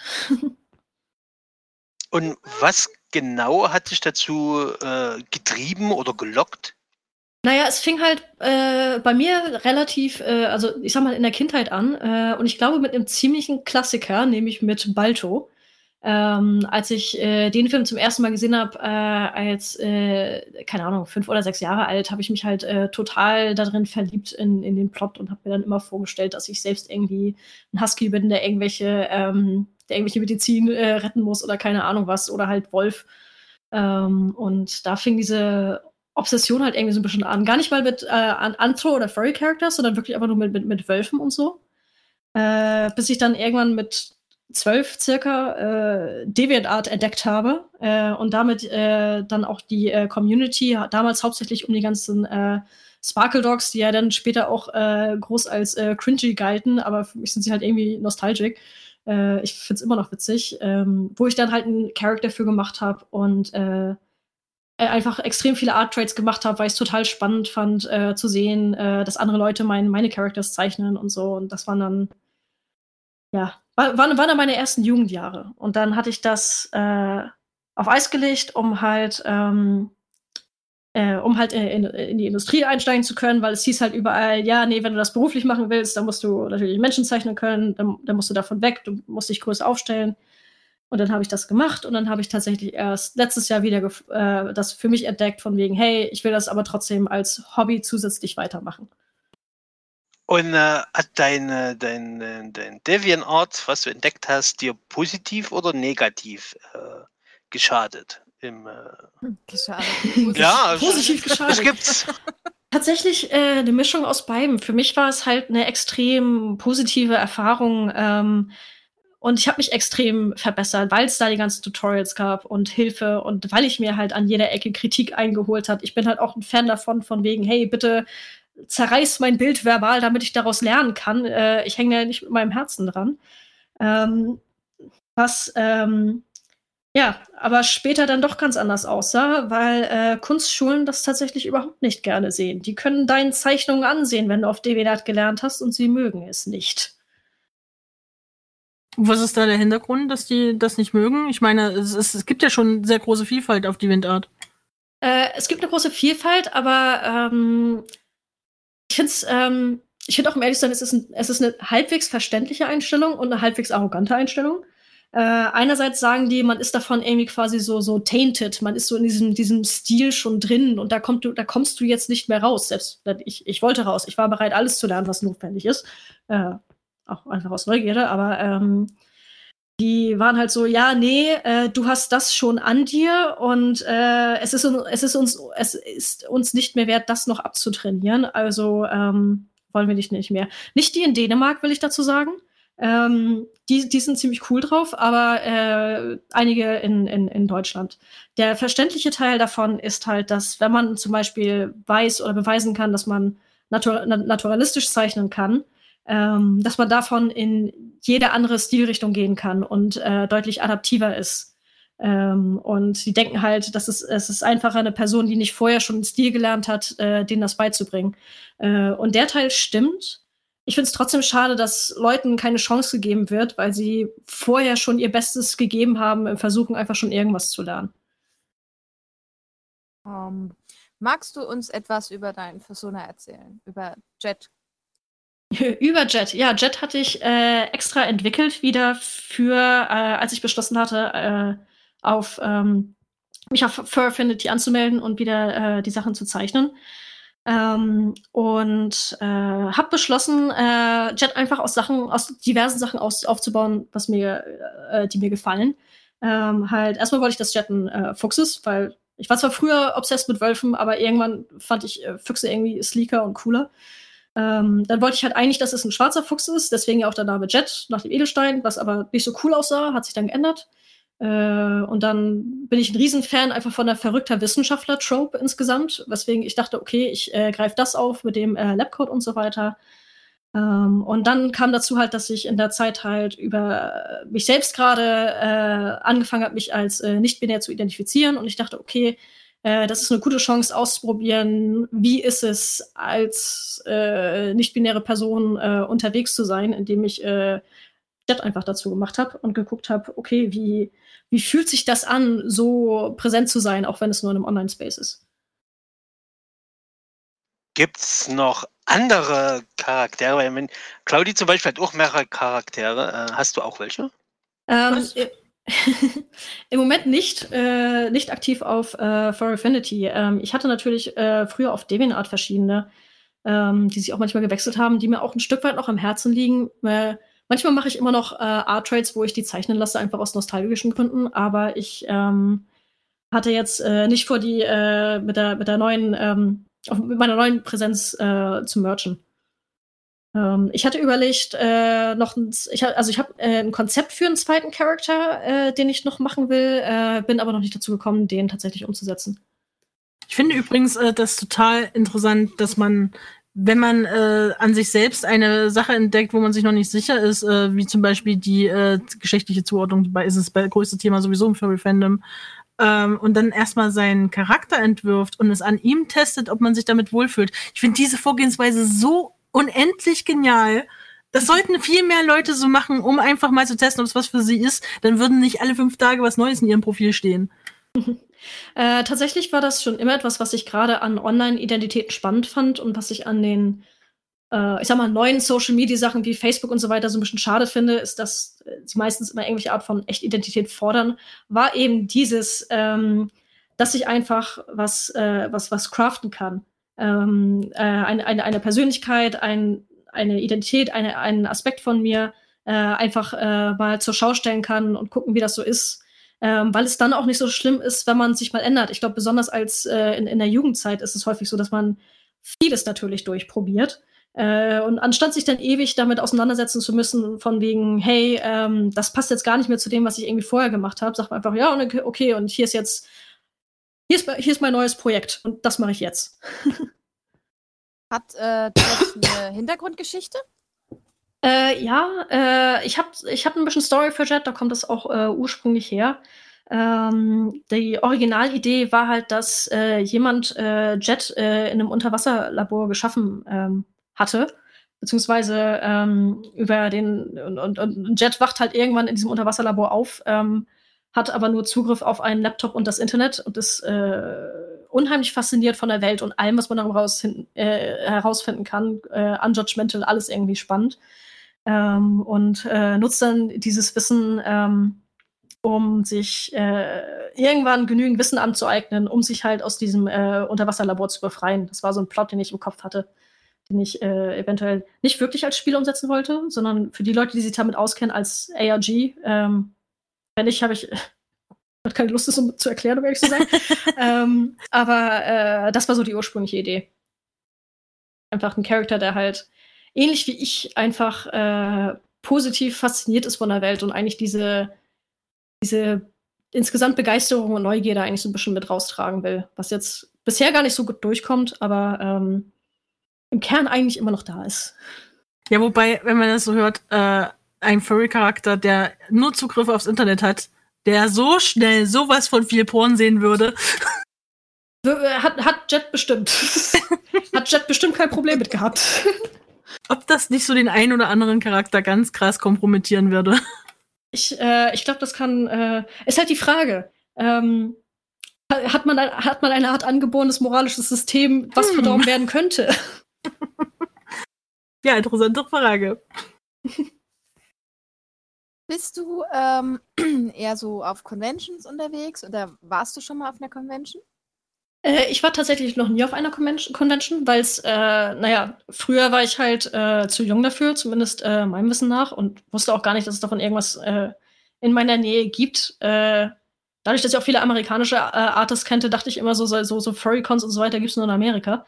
Ähm, jetzt tatsächlich so rein von der künstlerischen Seite, um Sachen zu zeichnen und andere Artists kennenzulernen und für den Austausch ähm, würde ich es mal ausprobieren. Äh, so ist es nicht, aber gut, dann, dann kam halt auch erstmal Corona, ne? Ja, das ist natürlich dann blöd. Ähm, weil wir es gerade eben hatten, das Thema äh, mit äh, andere OCs zu haben. Da scheint ja der Live-Chat ziemlich äh, äh, kreativ zu sein. Die haben ja alle zigtausend Charaktere. Meine Güte, was ist mit euch los? Oh. Interessant. Es gibt auch, manche haben auch äh, echt viele oder, also Manche haben, glaube ich, so über 200. Ich hatte mal so eine Survey gesehen, wie viele Characters man hatte. Ich hatte immer nur so, so maximal eine Handvoll. Ich weiß nicht, also, wie, schon so wie, viel. Wie, wie, wie, könnt ihr die alle managen? Ja, na gut, es gibt ja so richtige äh, Seiten dafür, die nur zum Managen deiner vielen OCs da sind. Ja. Ich meine, ich finde es ich find's cool, wenn man das kann, wenn man seine Welt so weit ausbauen kann, aber ich habe. Ähm, Vor allem ist es ein teures Hobby, wenn du, wenn du von jedem ein Bild brauchst und von jedem. Ui. ja, dann, äh, das, das, das auf jeden Fall. Oder man, man ist halt Artist, man kann sie selbst zeichnen. Ich glaube, du kommst übrigens nicht um die Erklärung drumherum, was ein ARG ist. Weil das wurde mich gerade gefragt. Äh, Science. Ansonsten hätten wir gesagt, Google ist dein Freund. Ja, ja, please. Google. Oder wer- wenn ihr, äh, wenn ihr Open Source Freunde seid, DuckDuckGo oder was auch immer ihr benutzen wollt. Aber ähm, bitte fragt nicht mich. oder seht Okay. euch einfach Nightmind auf YouTube an. Der behandelt ARGs und er ist super. Naja. Aber es ist, äh, ich, krieg, ich krieg's wirklich nicht mal eben erklärt. Äh, ich glaube, ich krieg's nicht mal lang erklärt. Also, ähm. Und, und, und grob erklärt? ja, nee, das auch nicht. Sehr, sehr grob, meine ich. So kurz überflogen. Ja, Ganz grob ist Ihr es. werdet schon googeln können. Äh, nein, nein, ich, äh, Einfach nein. Okay. nein. Next. Also äh, ARG ist nein. Nein. ARG ist Augmented Reality Game. Okay. So. Der Rest denkt könnt ihr euch Holodeck. Ja. Nee, nicht, Holodeck. Ho- nicht, nicht, nicht Holodeck, eher äh, Twitter. Keine Ahnung. ich, ich, ich krieg's wirklich nicht erklärt. Äh, fertig. Google ist dein bester Freund. Ja. Passt. Gut. Jetzt haben wir alles über, über dich und äh, über deine Vergangenheit und Zukunft gefunden. Äh, Gibt es bei dir ähm, Inspirationsquellen? Äh, viele, ähm, auf jeden Fall. Äh, eine uns mal eine. Ähm, eine Sache, die ich an Fur Affinity insgesamt äh, schön finde, ist ähm, einfach die unheimliche Variety an Artstyles. Und ähm, ich liebe es einfach allgemein, mich durch die äh, Frontpage zu klicken und zu, herauszufinden, was es alles für interessante verschiedene Artstyles gibt. Äh, eine Person, die mich zum Beispiel äh, schon lange früh immer inspiriert hat, eine meiner Lieblings-Artist, Online-Artist, ist äh, Meg Park, heißt die. Ähm, die früher halt auch äh, Wölfe gezeichnet hat. Ähm, aber heute auch äh, als Illustratorin unterwegs ist. Das ist eine von meinen Lieblingsillustratoren. Ähm, und sonst aus dem äh, realen Leben sind meine Favorite Artists alle Leute, die schräge Sachen zeichnen, wie Joan Vasquez oder der Artstyle von Psychonauts oder all sowas. Das ist, das ist, das ist mein Shit so. Mac mit E, M-E-G. äh, nee, mit E, also Megan äh, als kurz, Ah. MEG. Und dann Ja, Park, Park wieder, wieder, wieder Park. Ist, Also ich finde äh, leider zu vieles zu ARG, aber ich sag's nur ungern. Jetzt googelt ihr alle ARG, ihr seid alle schlimm. ARG. Dann googelt mal lieber Augmented Reality Game. Alternatives Reality Game, ja, das habe ich gefunden. okay. Ah ja, okay. Ähm, wir äh, waren bei äh, so Vorbildern und so weiter. Ähm, gibt's denn auch Dinge, die du siehst, manchmal so gerade für Affinity ist ja auch berühmt dafür, da kann man ein Spiel draus machen, die, äh, die Frontpage aufzumachen und äh, wann man das erste sieht, was einen absolut abstößt. Gibt's denn da solche Momente auch? Ähm, äh, ja, äh, tatsächlich habe ich das sehr gerne. Ähm, mein Rechner steht äh, neben dem von meinem Freund, der überhaupt nichts mit äh, Furries zu tun hat. Äh, und sehr gerne deaktiviere ich einfach den Not Safe for Work Modus und dann gucken wir mal, wie schnell wir auf das ähm, Abgefahrenste stoßen können. Ja, Ähm, das spielen ich auch bin, oft. Ähm, also ich bin äh, resistent, was das angeht. Äh, ich, äh, also es ist jetzt, äh, ich, ich habe jetzt nicht positiv Spaß dran, aber es ist jetzt nicht so, dass ich deswegen irgendwie nachts nicht schlafen könnte. Und ähm, genau wie mit allem anderen bin ich da auch einfach neugierig und ähm, bin auch echt gespannt, was so das Schlimmste ist, was man noch so finden kann. es, ich ich, ich finde es äh, spannend.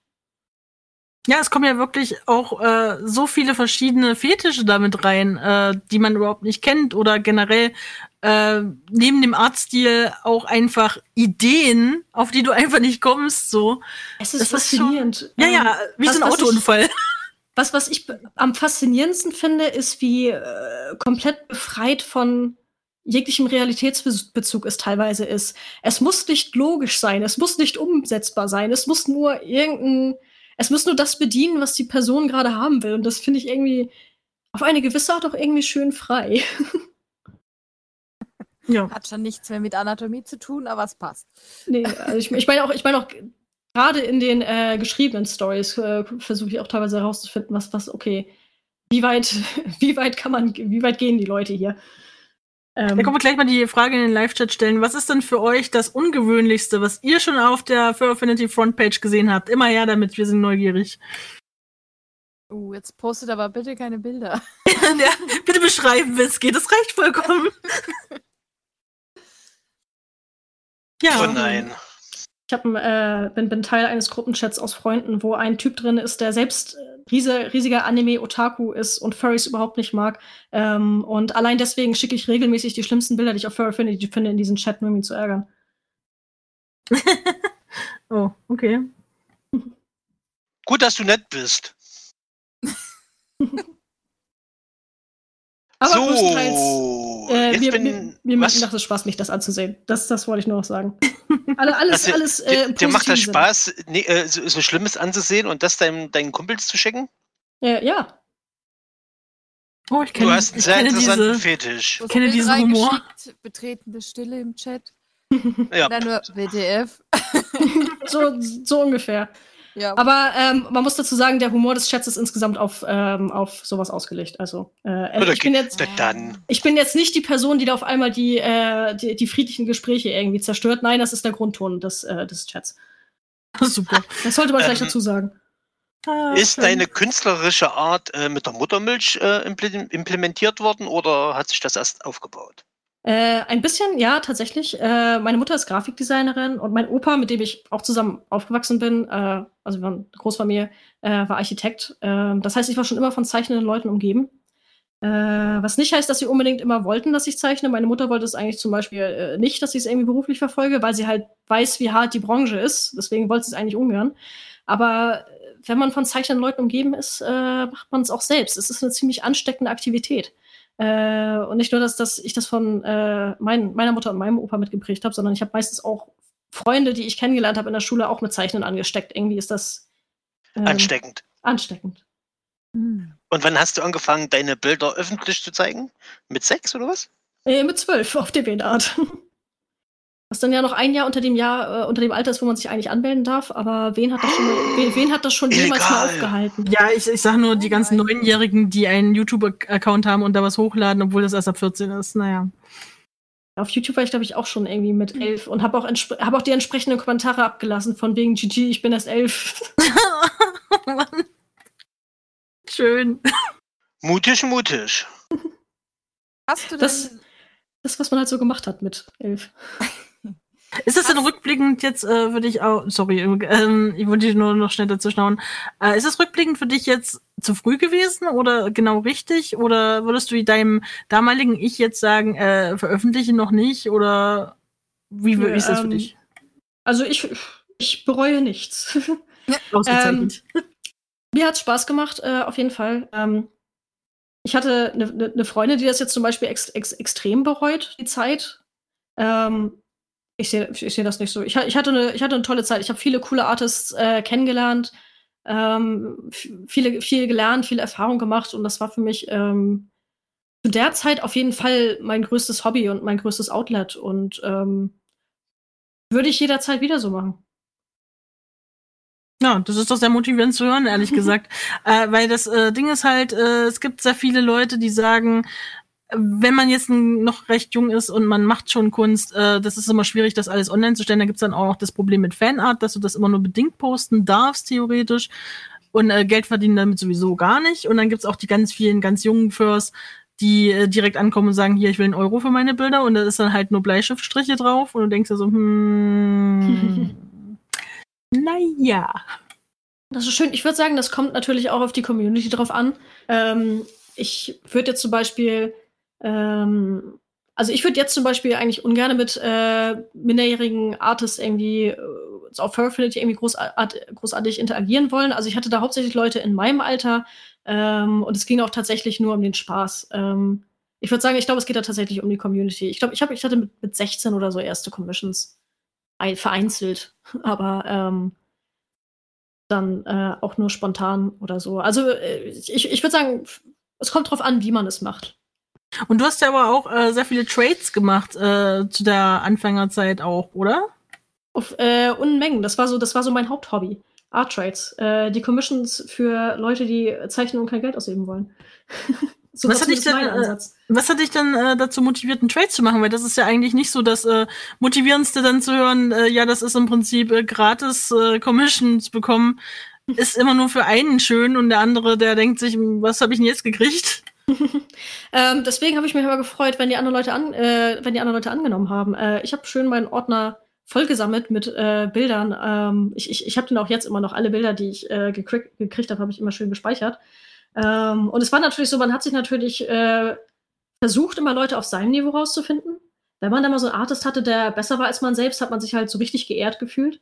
Ähm, und teilweise haben wir dann trotzdem irgendwie kaum Arbeit reingesteckt, aber das war halt so ein bisschen, das war halt so ein bisschen so die Wundertüte. So, man, keine Ahnung, wenn man sich äh, Pokémon-Karten kauft, eine Tüte, weiß man auch nicht, was drin steckt. Und das ist bei, Artist, äh, bei Art Trades für mich genauso gewesen. Und es war einfach spannend zu sehen, was bei rauskommt. Und würdest du das äh, empfehlen, dass man das machen soll? Also äh, viele Leute schreiben ja direkt in ihr Profil, du brauchst nach Trades überhaupt nicht fragen, weil die halt keinen Mehrwert darin sind, weil sie kriegen ja erstens kein Geld dafür und zweitens im schlimmsten Fall äh, kriegen sie was zurück, womit sie nichts anfangen können. Ähm, also, wenn man Bock drauf hat, ähm, auf jeden Fall. Äh, ich würde jetzt nicht sagen, jemand, der von vornherein sagt, nee, Trades habe ich auch keinen Bock drauf, dem würde ich auch nicht sagen, ja doch, probier mal aus oder so.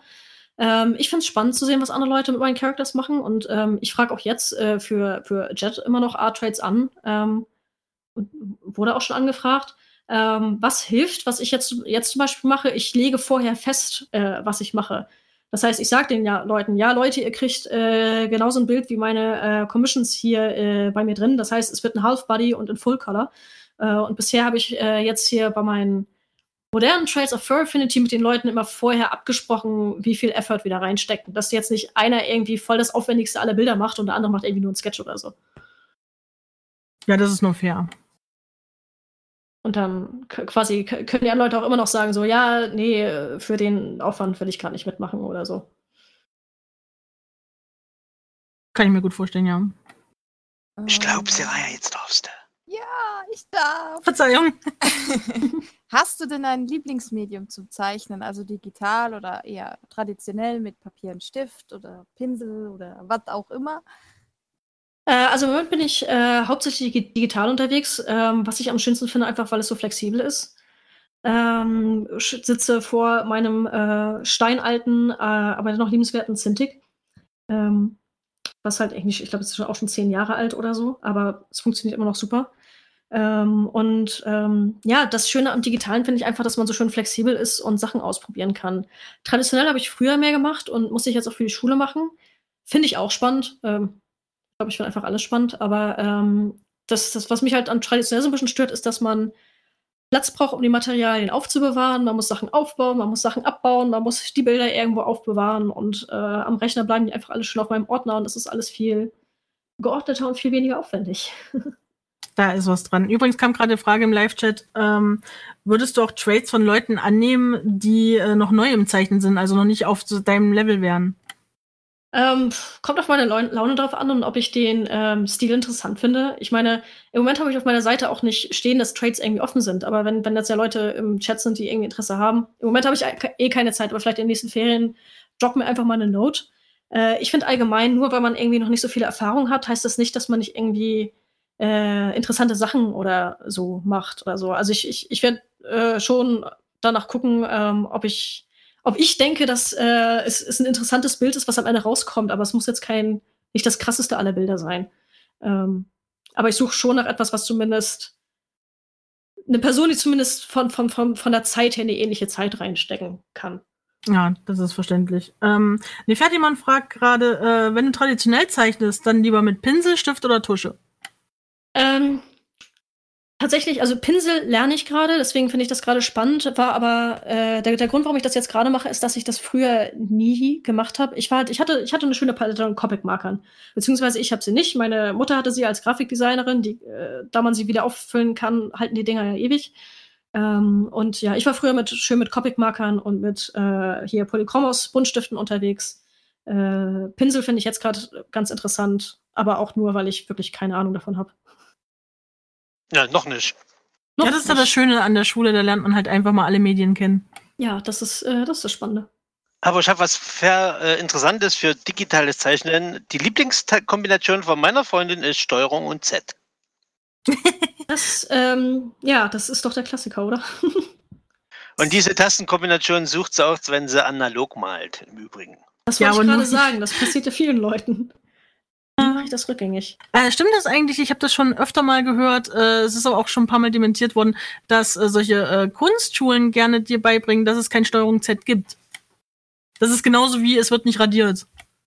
Ja, ähm, ich bin kein Freund von so dogmatischen Aussagen irgendwie. So, äh, man hat, man hat auch an dieser Schule ziemlich vermischte Dozenten.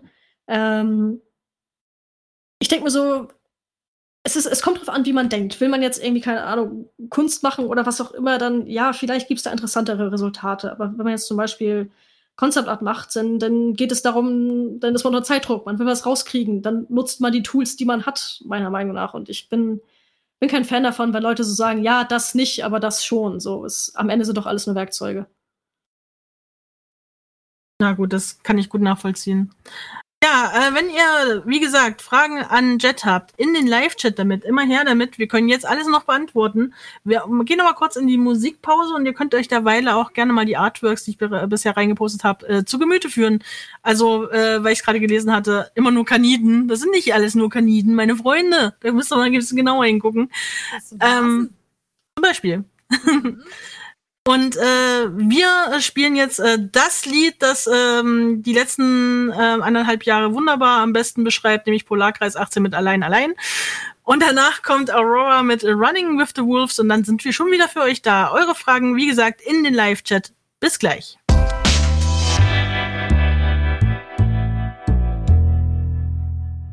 Und damit sind wir wieder zurück hier auf Furry FM beim Interview mit Jet und wir haben jetzt schon so einiges jetzt auch über deinen Furry-Charakter äh, erfahren, sind allerdings noch äh, nicht ganz durch damit. Mich interessiert ja vor allen Dingen noch, ähm, was du im digitalen Bereich so für Erfahrungen bisher gemacht hast. Ähm, du hattest eben noch erzählt, du hast äh, ein Cintiq, eins von der Okay. großen Sorte. Ja, eins von der großen Sorte, das äh, 21 UX 2010. Und das nimmt doch wahrscheinlich auch wahnsinnig Platz weg. Ist denn eigentlich das, äh, so ein größeres Tablet immer besser als ein kleineres? Ähm, ich finde zu einem gewissen Grad tatsächlich ja. ähm, also ich hatte, ich weiß, mein erstes äh, Tablet war ein äh, Wacom Bamboo und zwar ein kleines und ähm, da hatte ich nach einem Jahr, das, das war mein erstes, nach einem Jahr hatte ich ein Bedürfnis, mir ein anderes zu holen, was größer ist, weil mir das wiederum zu klein war. Ähm, ist aber auch wieder nur meine Meinung. Es gibt bestimmt auch Leute, die mögen ihre kleinen Tablets äh, und finden sie handlicher, aber ich finde schon, ähm, wenn man sich nicht sicher ist, ich würde eher zu einer Nummer größer als eine Nummer kleiner tendieren. Ja, das Ding ist ja, man kann ja zoomen, deswegen ist das für mich immer so schwierig zu verstehen. Ich finde es schön, weil dann kann man immerhin auch aus dem, aus, dem, aus dem ganzen Arm arbeiten und nicht nur aufs Handgelenk, was ja insgesamt gesünder ist, was sie an meiner Kunstschule auch die ganze Zeit sagen. Oh ja, äh, zeichnest du auch Kreise aus dem ganzen äh, Ellbogen heraus oder aus dem ganzen Arm heraus? äh, ja, äh, unter anderem, weil uns das äh, in Dänemark auch einfach komplett antrainiert wurde, nur mit dem Arm. Ja, das habe ich schon ganz häufig gehört, dass das Leute machen. Auch so generell, dass, dass so Schwünge und Bögen so halt aus dem ganzen äh, Ellbogen und, äh, oder dem ganzen Arm heraus eben kommen sollen. Das kann ich nicht. Bei aller Liebe. Ja, es ist Übung. Ist ja auch andere Stifthaltung, zumindest auf dem Papier und so. Ähm, aber es geht auch einfach, weil, ähm, soweit ich weiß, war die Begründung auch immer, dass dein Arm halt einfach irgendwie so insgesamt größere und stabilere Muskeln hat und dann äh, äh, zerfickst du dir nicht das Handgelenk so schnell, weil du es halt nicht benutzt. Ach so, also in der Hoffnung, dass die Artists sich nicht so schnell abnutzen. Genau, genau. Okay. Und das äh, war das, äh, soweit ich weiß, immer der Grund, der uns gesagt wurde. Warum zeichnest du im Painting-Style und nicht im Cell-Shading oder Outlines oder sowas? Ähm, Habe ich früher gemacht, ähm, äh, per Hand oder auch später in Illustrator. Ich hatte den normalen Workflow von wegen erst Skizze, dann Liner, dann Coloring, dann Shading. Äh, und der Problem, das äh, Problem, was ich selbst damit hatte, war, dass es mir einfach, dass das so lange gedauert hat. Und irgendwie, wenn ich Lineart gemacht habe, habe ich das immer das Gefühl gehabt, okay, jetzt sitze ich hier eine Stunde und mache nichts Neues und bin nur allein im Handwerk unterwegs. Und das fand ich immer totlangweilig.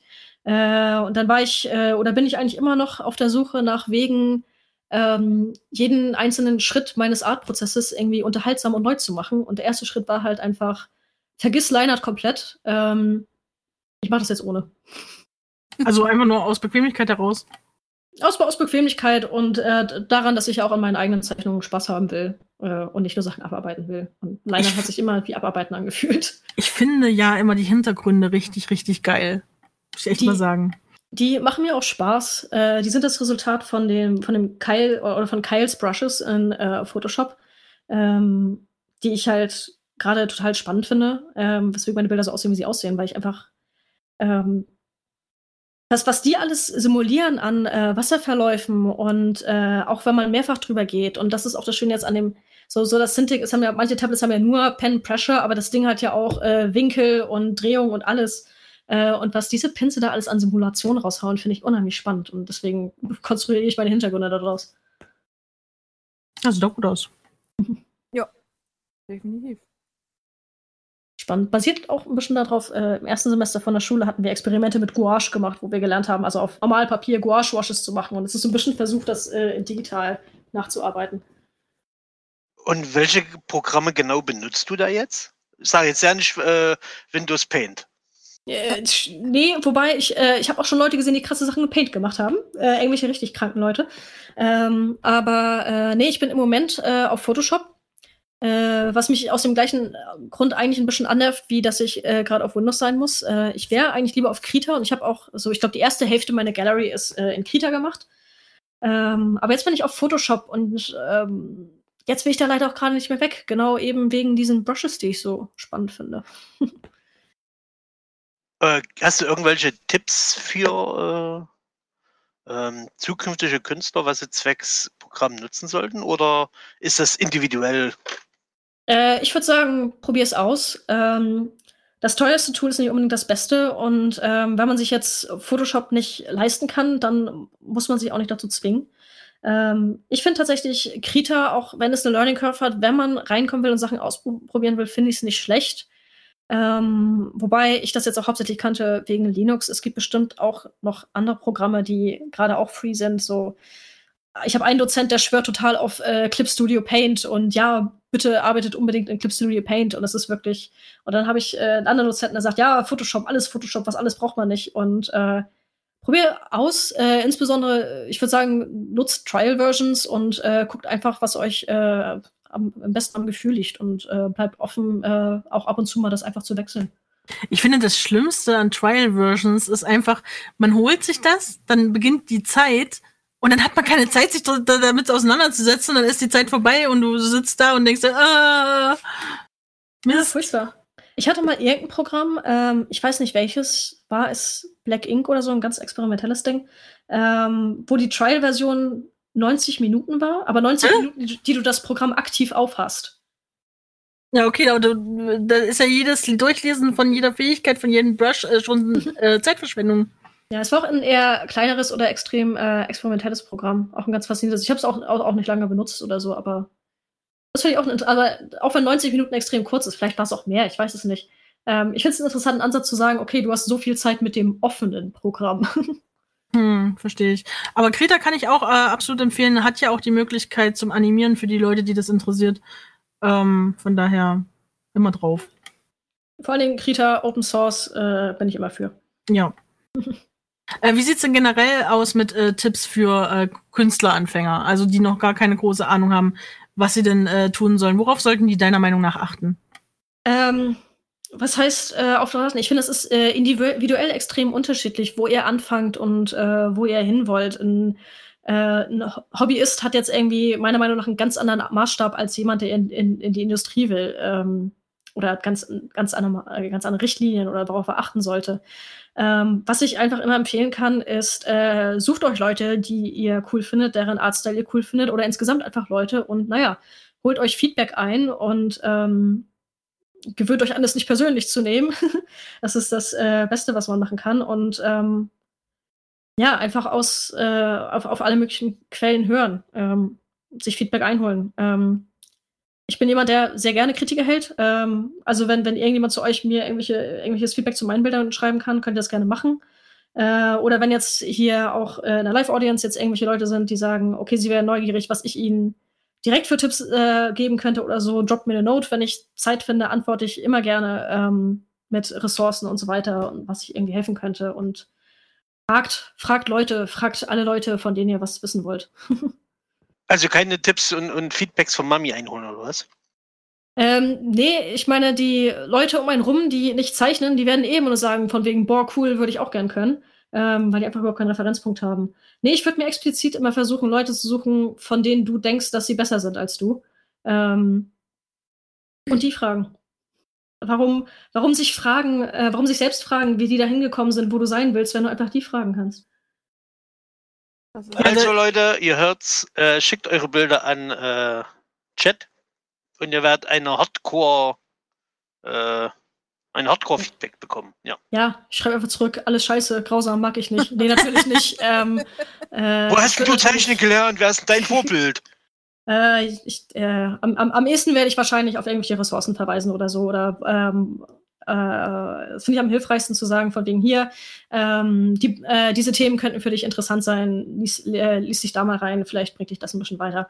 Äh, es, es, kann ja auch niemandem anderen sagen, von wegen, ja, nee, das musst du aber so machen und dein, dein, deine Sachen müssen aber so aussehen. Es äh, gibt ja nur von wegen hier, ähm, das könnte dir helfen.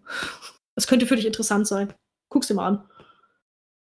Das finde ich generell äh, eine ganz gute Idee. Das Problem ist, dass ähm, bei vielen Leuten äh, primär auch eben im Furry Fandom steht halt dann das Ego immer groß im Weg, wenn man Kritik bekommt. Das ist aber was, das muss man als Künstler irgendwann mal runterschlucken können. Äh, man wird ja nur besser dadurch, dass man auf Dinge aufmerksam gemacht wird, die man jetzt noch nicht sehen kann. Vielleicht in ein paar Jahren später guckt euch euer gleiches Bild an und denkt euch, ach du Scheiße. Und dann seht ihr die ja. Fehler vielleicht selbst. Genau, ich glaube, ähm, Ego kann da der größte Aufenthaltspunkt äh, oder das größte Ding sein, was dann irgendwie aufhält. Ähm, wie gesagt, was ich halt verstehen kann, ist, wenn man sagt, ich bin Hobbyist, ich mache das nur, weil ich Spaß habe und weil ich mit meinen Bildern Spaß haben will. Ich, ich, ich will nicht irgendwie krass Commissions machen oder krass Sachen machen, ich will nur Sachen zeichnen, die mir Spaß machen und dann, ja, dann, ähm, dann mach auch, was du willst. Dann, dann, dann, dann musst du ja auch kein, also das, das, das klingt jetzt irgendwie passiv-aggressiv, aber so meine ich das gar nicht. Ich meine es im positiven Sinne, von wegen, hey, dann hast du auch keine Restrictions, dann ist es auch völlig egal. hm. Ja, so grundsätzlich finde ich das äh, schon ganz wichtig. Also wie gesagt, liebe Leute, äh, Feedback ist wahnsinnig wichtig, wenn ihr euch entwickeln wollt. Ich sehe gerade sehr viele äh, diskutieren im Live-Chat gerade darüber, ähm, wie das denn so ist mit äh, Kritik beziehungsweise mit Programmen. Und ja, da hat wohl schon der eine oder andere äh, auch seine eigene Erfahrung gemacht. Wenn ihr übrigens ähm, selber äh, auch künstlerische Erfahrungen habt, die ihr teilen möchtet, unser Live-Chat steht für euch offen. Jetzt habe ich unser Live-Chat gesagt, Leute. Unser Live-Jet im Live-Chat. ja, da wisst ihr Bescheid, könnt ihr reingucken. Ja, ansonsten, wie sieht's denn äh, bei dir sonst mit den Zukunftsplänen? Das haben wir ja schon gefragt, so auf künstlerischer Ebene, aber wie sieht's denn speziell fürs Furry-Fandom aus? Hast du da was geplant, wo es hingehen soll? Ähm, ich will auf, weiter, auf jeden Fall weiter an meinen Bildern arbeiten. Ähm, das Schöne ist, seit ich wieder mit den äh, Furry-Bildern angefangen habe, habe ich mich extrem verbessert, was man, glaube ich, auch sieht, wenn man meinen Anfang meiner Gallery mit dem jetzigen vergleicht.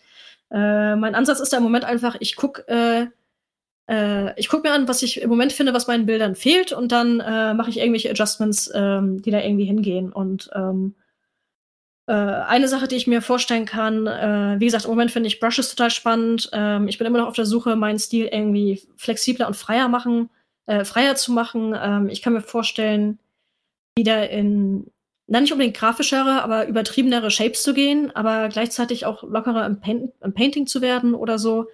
Ähm, dass es irgendwie äh, vielleicht insgesamt ein bisschen mehr Lockerheit reinkommt. Ähm, vielleicht in so eine Richtung, aber sonst, naja, äh, was auch im woran auch immer ich gerade arbeiten will. Es, es äh, ist früher zumindest auch äh, alle Nachschlagen mal vorgekommen, dass ich meinen Style einfach komplett umgekrempelt habe. Uff, aber so auf den Style umkrempeln, ist das was Gutes? Ähm, es Mixed Opinions. Ähm, besonders Illustratoren wird äh, häufig gesagt von wegen, ja, nee, ein consistent Style ist äh, wichtig, um wiedererkennbar zu sein. Und es hat auf jeden Fall äh, auf meinem Teenager Devinat-Ding äh, dazu geführt, dass ich keine Fanbase halten konnte, weil ich die einfach äh, regelmäßig eradicated habe, weil ich auf einmal was Neues gemacht habe. Äh, deswegen habe ich das im Moment auch gerade nicht vor auf Fur Affinity, aber hey, wer weiß. Ähm, also ja, es äh, schon ein rabiater Move. Ähm, und, aber das ist halt so ein Punkt, an dem man sich fragen muss, okay, mache ich dieses Ding gerade für den Kommerz, für ähm, weil, weil, ich, weil ich eine Fanbase haben will und so weiter, dann ist Consistency auf jeden Fall wichtig. Ähm, aber wenn es äh, wenn's, wenn's um Development geht und um persönliche Sachen, dann kann man sich ja auch, da kann man ja auch stagnieren, wenn man immer auf dem gleichen bleibt. Also ich würde sagen, es kommt drauf an, wo du gerade bist. Das ich wollte auch gerade sagen, ähm, ähm, gerade äh, wenn man im Illustratorenbereich, äh, so gerade für Kinderbuchillustrationen etc., die wollen ja manchmal gern, dass du einen bestimmten Stil dir aneignest und den umsetzt. Genau. Es gibt ähm, zum Beispiel auch, wenn man in einer Animation ist, ist es ja tatsächlich eigentlich eher hilfreich. Da musst du ja in den, in den Stilen lernen zu zeichnen, äh, in denen du arbeitest. Wenn du dann, keine Ahnung, an Steam Universe arbeitest, musst du Steam Universe-Style zeichnen können. Und wenn du dann bei, keine Ahnung, rübergehst, an Wolfwalkers arbeitest, musst du Wolfwalkers zeichnen können und so weiter. Da brauchst du schon die Flexibilität. Ähm, aber wenn du über deine eigene Identität äh, Geld verdienen willst, dann sollte der Style schon konsistent sein. Was ich übrigens äh, den zweiten großen Teil daran finde, von wegen sich explizit Identitäten anzulegen für seine Accounts. Ähm, weil dann hat man nicht das Gefühl, ich, ich sehe das zum Beispiel bei vielen YouTubern, die nach einiger Zeit das Problem haben, äh, ich habe mich eigentlich weiterentwickelt und dieses, äh, das, ganze, das ganze Ding passt eigentlich gar nicht mehr zu mir, ich fühle mich nicht mehr authentisch. Ähm, und das, äh, äh ich, ich finde, das kann man ganz gut damit loswerden, wenn man sich das, wenn man das einfach als Projekt sieht und nicht als, das bin jetzt hier ich selbst. Gibt es eigentlich ähm, positive oder negative Erfahrungen bei ähm, deinen Kunden im Fandom? Äh, ja, ähm, hauptsächlich positive, äh, wirklich größtenteils. Ähm, es gibt äh, zwei Leute, das finde ich ganz, äh, ganz witzig, die, also ich hatte erst erste Commission von dem einen Typen und der war unheimlich sympathisch, unheimlich nett äh, und äh, flexibel in der Arbeit. und später von einem anderen, der genauso drauf war und hat sich später rausgestellt, die zwei sind auch noch ein Pärchen. Ähm, und das sind zwei, die ich äh, so sympathisch fand, dass ich denen auch privat gesagt habe, von wegen, hey, wenn ihr mal eine Commission wollt, die ähm, außerhalb meines normalen Rahmens ist, äh, fragt an, wir kriegen irgendwas äh, ausgearbeitet. Ähm, es macht Spaß, mit euch zu arbeiten. Ähm, und das waren die äh, besonders positiven, aber äh, insgesamt größtenteils hatte ich jetzt wirklich 95% positive Erfahrung. Hast du äh, Vorbilder oder Mentoren, auf die du zu, äh, raufsiehst oder die du auch mal anfragen würdest, hey, kannst du mir da mal Feedback geben? Ähm, es gibt keine Person, die ich jetzt als ihre Person idoli idolisieren würde. Ich weiß nicht, wie sagt man das? Ähm, wenn, wenn ich eine Person sehe, die irgendwie besser als ich, als, als, als ich, die ich cool finde, dann sehe ich sie allgemein nur als jemanden an, von dem ich lernen kann. Ähm, also ja, wie gesagt, wie ich vorher gesagt hatte, Mac Park ist eine von meinen Lieblingsartists ähm, oder noch wiederholen, John Vasquez und so weiter. Das sind einfach Stile, die ich sehr cool finde, wo ich sage, hey, in, in, in die Richtung würde ich mal versuchen zu gehen. Äh, Mentoren habe ich im echten Leben welche. Also einfach, ähm, das, das ist dann, oder ich habe ich hab besonders einen, das ist dann ein im, im Studio ein Senior-Artist gewesen, zu dessen rechte Hand ich geworden bin, den ich, äh, mit dem ich mich sehr gut verstanden habe, den ich auch jetzt jederzeit immer noch mal anschreiben kann, von wegen, hey, äh, ich äh, struggle gerade, was Jobs und Industrie angeht. Äh, hast du irgendwie Tipps für mich, äh, in welche Richtung, Richtung ich gehen könnte, wie ich weitermachen könnte? Und dann ist er da und hat äh, Tipps für mich, was ganz witzig ist. das ist natürlich praktisch dann. Ja, wenn man sich da jemand hat, wo man sich ranwenden kann, das ist sehr schön. Ähm, wenn man jetzt ein Commission bei dir aufgeben würde, worauf muss man bei dir achten, wenn man dich beauftragen möchte? Äh, eigentlich gar nicht so viel. ähm, ich biete jetzt auch ja nicht eine große Range an Sachen gerade an. Ähm, ich habe meinen Fur Affinity Count und meine Sachen hauptsächlich als Hobby und äh, ich mache die Commissions auch als Hobby und quasi aus Spaß, weswegen ähm, meine Preise auch eher niedrig sind. Ähm, was ich deswegen habe, äh, ich hab's ähm, ich habe deswegen jetzt limited ähm, irgendwie Feedbackrunden. Natürlich nach jedem Schritt, nach jedem Sketch-Coloring kann man sagen, hier, das sind Korrekturen oder so. Ähm, aber dadurch, dass es eher, ich, ich, es, ich es eher niedrigpreisig halten will und ich es hauptsächlich zum Spaß halten will, würde ich jetzt nicht irgendwelche mega aufwendigen, komplizierten Sachen nehmen oder aus dem gleichen Grund mache ich keine aufwendigen Hintergründe oder so weiter. Ich, äh, ich mache das for fun. Ähm, und ich will auch Sachen machen, die dann auch äh, in, in, in, in, einem äh, angemessenen Rahmen sind, die nicht allzu anstrengend sind. Aber es ist jetzt nicht irgendwie so, wenn ihr jetzt irgendwie mega komplexen Charakter hat oder so, zeichne ich den trotzdem vorausgesetzt, ihr habt irgendwie äh, anständige Character Sheets. Äh, was teilweise ein bisschen nervig ist. Manchmal kommen Leute an und sagen so, ja, hier, ich will ähm, äh, äh, ich, äh, auf, auf, auf, ich will, mein Charakter sieht gerade aus zu, zur Hälfte wie auf dem Bild und zur anderen Hälfte auf dem Bild und ich brauche aber die Markings von dem Bild und äh, was auch immer. Ich denke mir so, kannst du nicht bitte irgendwie erstmal dir einen Rough Sheet anschaffen? Äh, ich, ich, ich, ich mach's trotzdem, aber äh, ich bin nicht glücklich drüber. Hm. Also äh, der äh, ein oder andere würde jetzt sagen, okay, Herausforderung akzeptiert, aber wenn es dann äh, Leute sind, die da picky sind, ist natürlich schön, wenn man ein Refsheet hat, ist logisch. Genau. Also sagst, du halt dein, sagst du deinen Kunden dann auch, ähm, schaff den Refsheet an, dann mal ich dir? Ähm, nö, das hatte ich bisher nicht. Wie gesagt, wenn äh, das dann so auftaucht, dann äh, mache ich das auch mit. Ähm, das ist für mich so, ich, äh, da, da komme ich wieder hin zurück äh, zu diesem Prinzip Wundertüte. Äh, manchmal hat man äh, super Leute, die mega entspannt sind und manchmal hat man mal ein bisschen was Nervigeres und das ist für mich dann einfach, okay, ist so, nehme ich hin.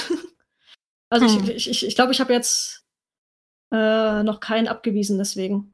Es ist nur so ähm, für, für mein eigenes persönliches Gemüt. Das kann ich verstehen. Ähm, ja, weil die Frage schon im Live-Chat tatsächlich kam, äh, und zwar schon von einer ganzen Weile, äh, wie sieht es denn mit Preisen bei dir aus? Aha, Hast du schon mal welche gewonnen? Äh, das, das war sicher nicht gemeint. Ich habe in Dänemark hat meine Gruppe was für Worldbuilding gewonnen, also ja. Ähm, uh. Aber äh, ja, nee, meine Preise ähm, habe ich nicht, äh, habe ich aus einem ganz bewussten Grund nicht öffentlich. Und das ist daran, dass sie sich ähm, gerne mal ändern bei mir. Ähm, sind von verschiedenen Sachen abhängig. Ähm, erstmal habe ich jetzt im Moment sowieso keine Zeit für Commissions, sondern werde ich wohl erst wieder in den nächsten Ferien haben, weil Schule mich ziemlich auslastet. Bis dahin ist es wahrscheinlich, dass mein Style eigentlich, eigentlich äh, einige Upgrades kriegt, auch weil ich jetzt ein paar Illustrationskurse hat. Äh, und äh, ich werde dann wahrscheinlich kurz bevor ich öffne, erstmal wieder ein Testbild machen, wahrscheinlich wieder von Jet, äh, mit den neuesten Updates zu meinem Style. Äh, daran werde ich messen, wie viel Zeitaufwand ich habe und daran werde ich meine neuen Preise festlegen. also ähm, kann ich jetzt noch nicht sagen. Wirklich nicht. Also einfach äh, Jet anfragen. Aber ich, da ich ein bisschen Hintergrundinfo habe, fragt ruhig an. Das ist äh, eine Preisspanne, die könnt ihr euch hier leisten. Und die solltest du unbedingt mal ändern. Ja, ja, das, das ist, weil ihr mir das gesagt habt, ist es vielleicht noch ein Grund, warum ich das zurückhalte.